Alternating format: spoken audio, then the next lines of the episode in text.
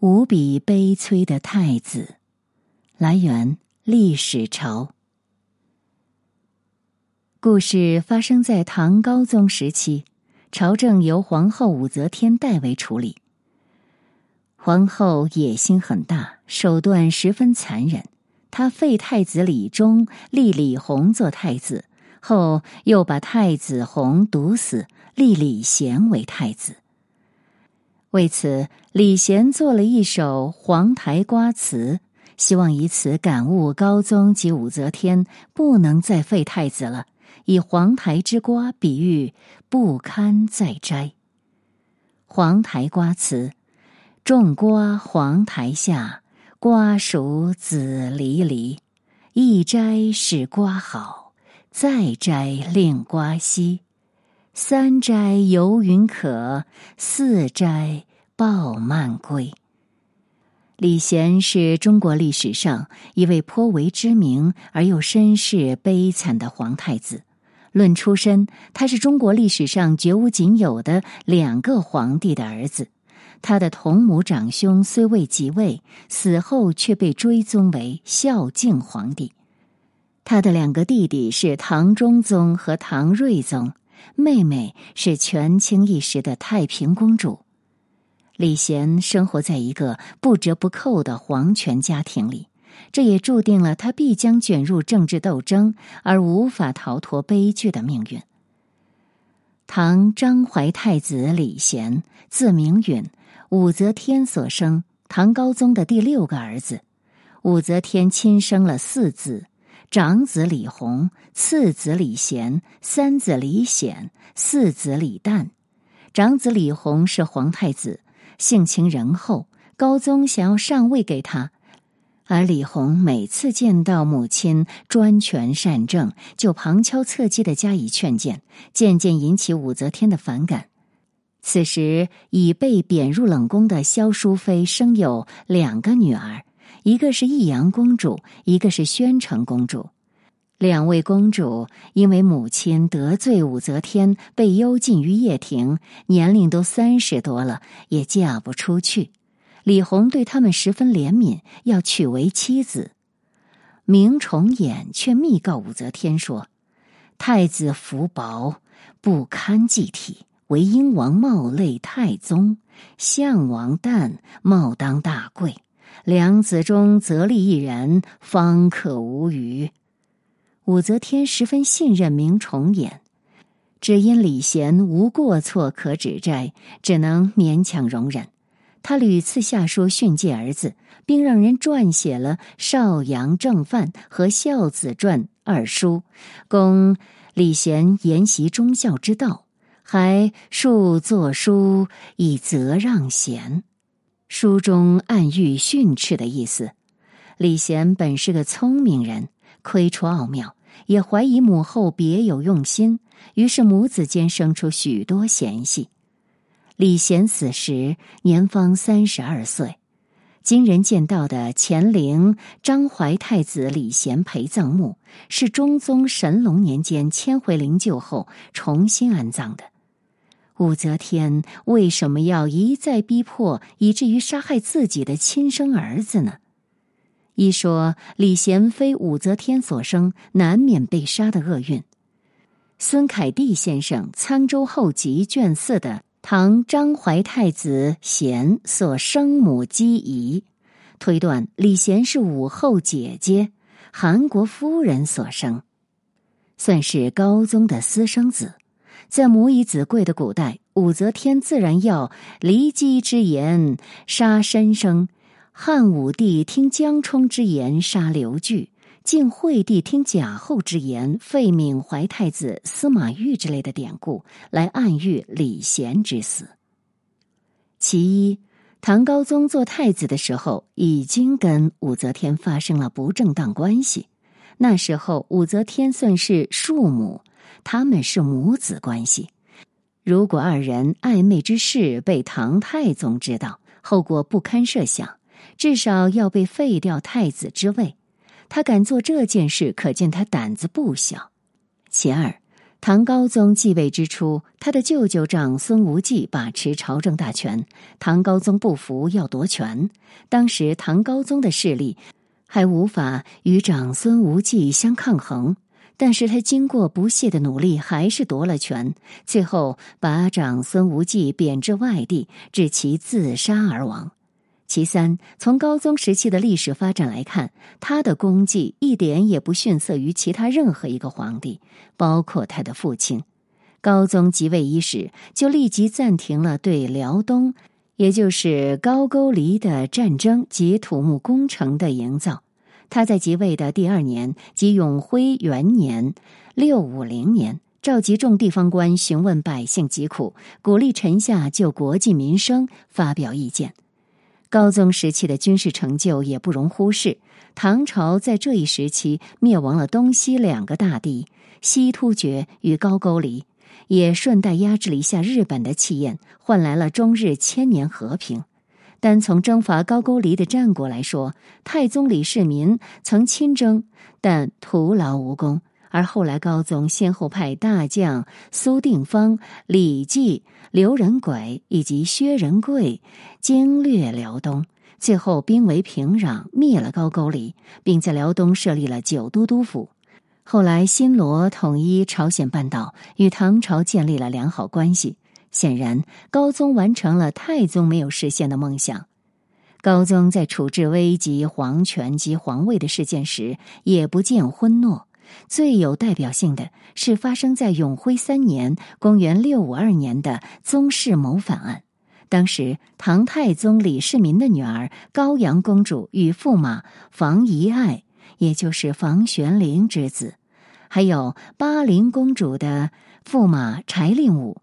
高祖李渊的女儿丹阳公主的驸马薛万彻，高祖六子荆王元景等人勾结在一起，阴谋发动政变，欲推举自称有做皇帝征兆的荆王元景为帝。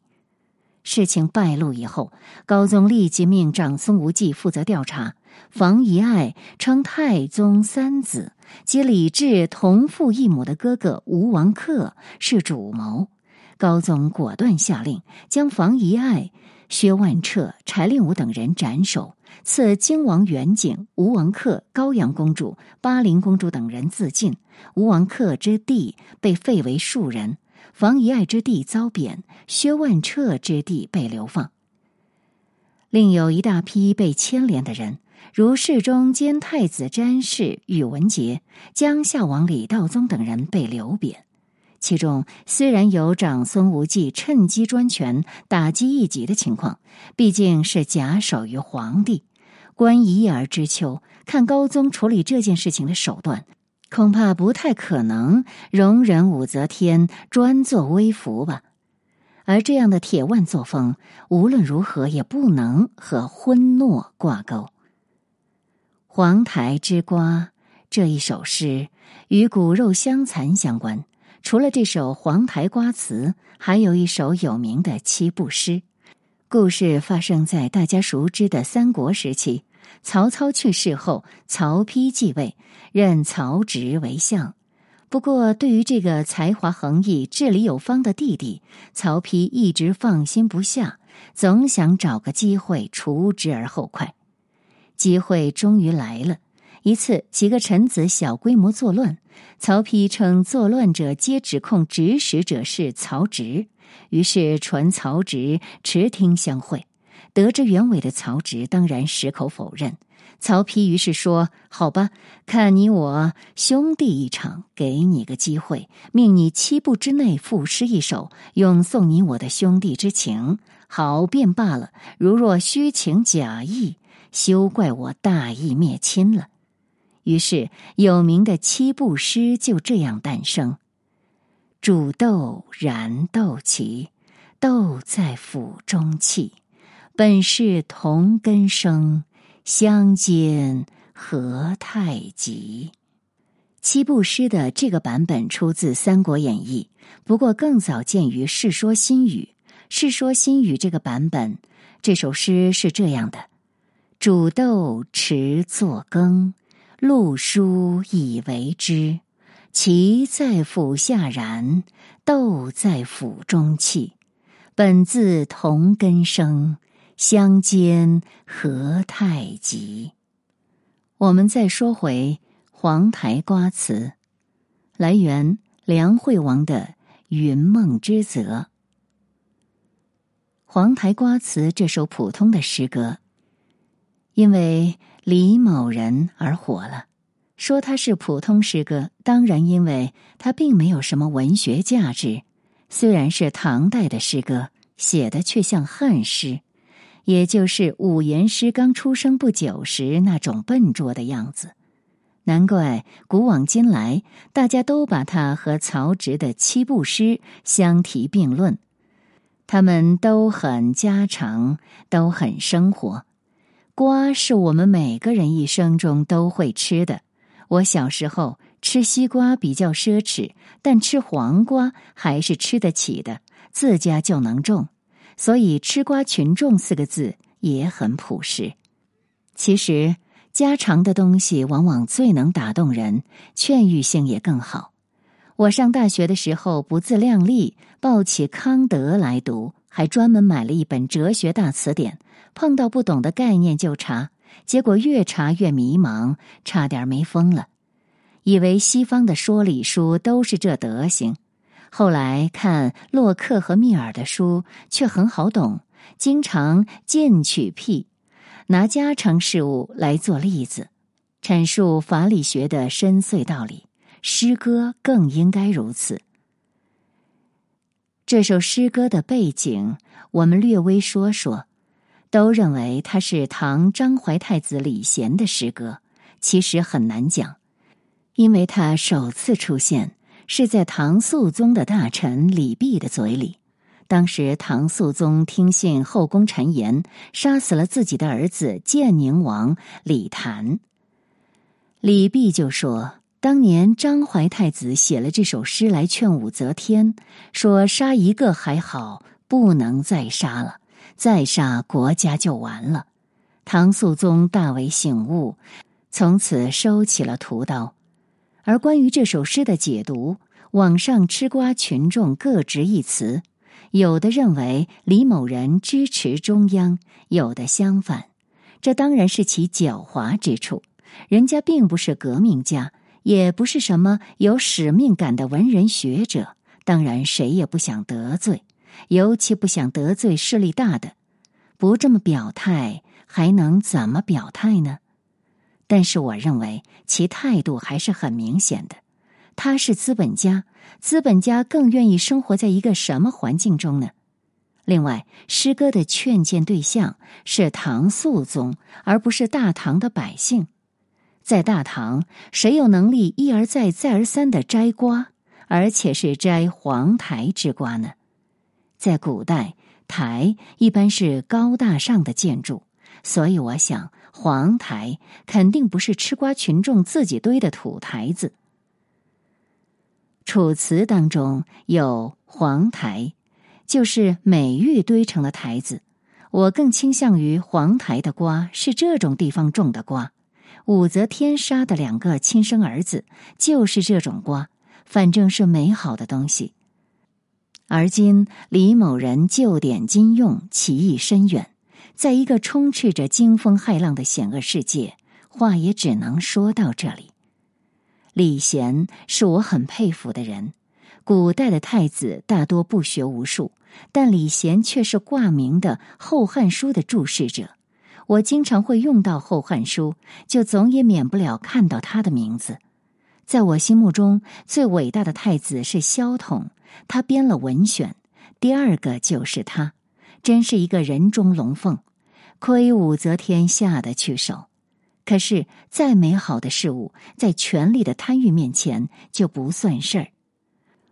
汉武帝和他的叔叔，来源梁惠王的《云梦之泽》。汉武帝有很多很多叔叔，但他最喜欢的叔叔应该是淮南王刘安，因为刘安最有才华，他过目成诵，落笔成文，洋洋千言，以马可待。也因此，刘安每次新年到长安朝见赐宴，皇帝都跟他聊得最久，从早到晚，时间疏忽就过去了，太阳疏忽就落山了，沙漏疏忽就卸干净了，肚子疏忽就饿了。这位叔父太博学，太才华横溢，几乎什么都懂。面对他雄才大略的皇帝，感觉自己就像个不谙世事的儿童。在明亮如繁星的枝形铜灯下，他简直要扬起脸，奶声奶气对面前那学者般的王说：“叔叔，您带着我去海边捡贝壳吧，我要做个捡贝壳的小孩。”当然，汉武帝没有，因为他是一个皇帝，尤其是一个汉代中期的皇帝，才继承了文景之治的丰硕成果不久。他的府库充实，境内人烟繁数，还有一帮摇唇鼓舌的儒生，希望他有所作为，建立不世伟业，封禅泰山。这样的皇帝是不可能去海边捡贝壳的。这样的皇帝只会杀人。他要杀了这个博学的叔叔，在这个叔叔面前，他总觉得抬不起头。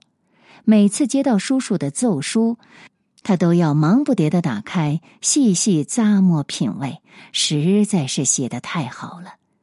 他自己也读了不少书，是一个有鉴赏品味的人，知道什么是好，什么是不好。他自己也写诗歌，也写文章，但他知道自己永远也写不到像叔叔那么好。每次给叔叔回信，他都不理朝政，躲在宫里把稿子改了又改。还是怕被叔叔耻笑了去。他招来司马相如，这整个汉朝首屈一指的大文豪。很幸运，这个人生活在他统治的时代。他命令司马相如给他润色诏书，因为这是要寄给淮南王刘安叔叔的，一丝一毫也马虎不得。这样的生活太累了。他罢黜百家，独尊儒术。身边聚集了蚊子一样多的儒生，在给他唱响的同时，也给了他巨大的恐惧。儒生说：“只要施行仁义，就可以无敌于天下。”当年商汤的国土方圆七十里，周文王百里，都是一点点大的地盘。后来却歼灭群雄，一统天下，就因为他们仁义，喜欢读圣贤书，有才华，就像他那位。可敬的叔叔，而他听了更想除掉那位叔叔了。他是皇帝，想做什么都能够做到。叔叔或许只是个书呆子，除了文学、艺术、天文、方术，其他什么都不懂，什么都不介怀。但是这也不能留。官吏们心领神会，很快上了一份奏书，说淮南王谋反，人证物证俱在。虽然这个证据很牵强，但是杀掉他的理由足够。其实，作为皇帝，杀人不需要证据，要证据只是为了显得像个皇帝，而不是土匪。那个五十七岁的叔叔在寿春接到了皇帝的诏书，只好拔出剑，割断了自己的脖子。头颅中一锅睿智沸腾的脑汁霎时凝固。凝固成一炉豆腐渣。以后的岁月里，每到新年来临，皇帝都会无趣的坐在殿上，思念那位才华横溢的叔叔。他再也见不到叔叔了，但他真的曾经想过，跟在那位叔叔的屁股后面，做一个捡贝壳的小孩他真的想过，甚至还屡次梦见。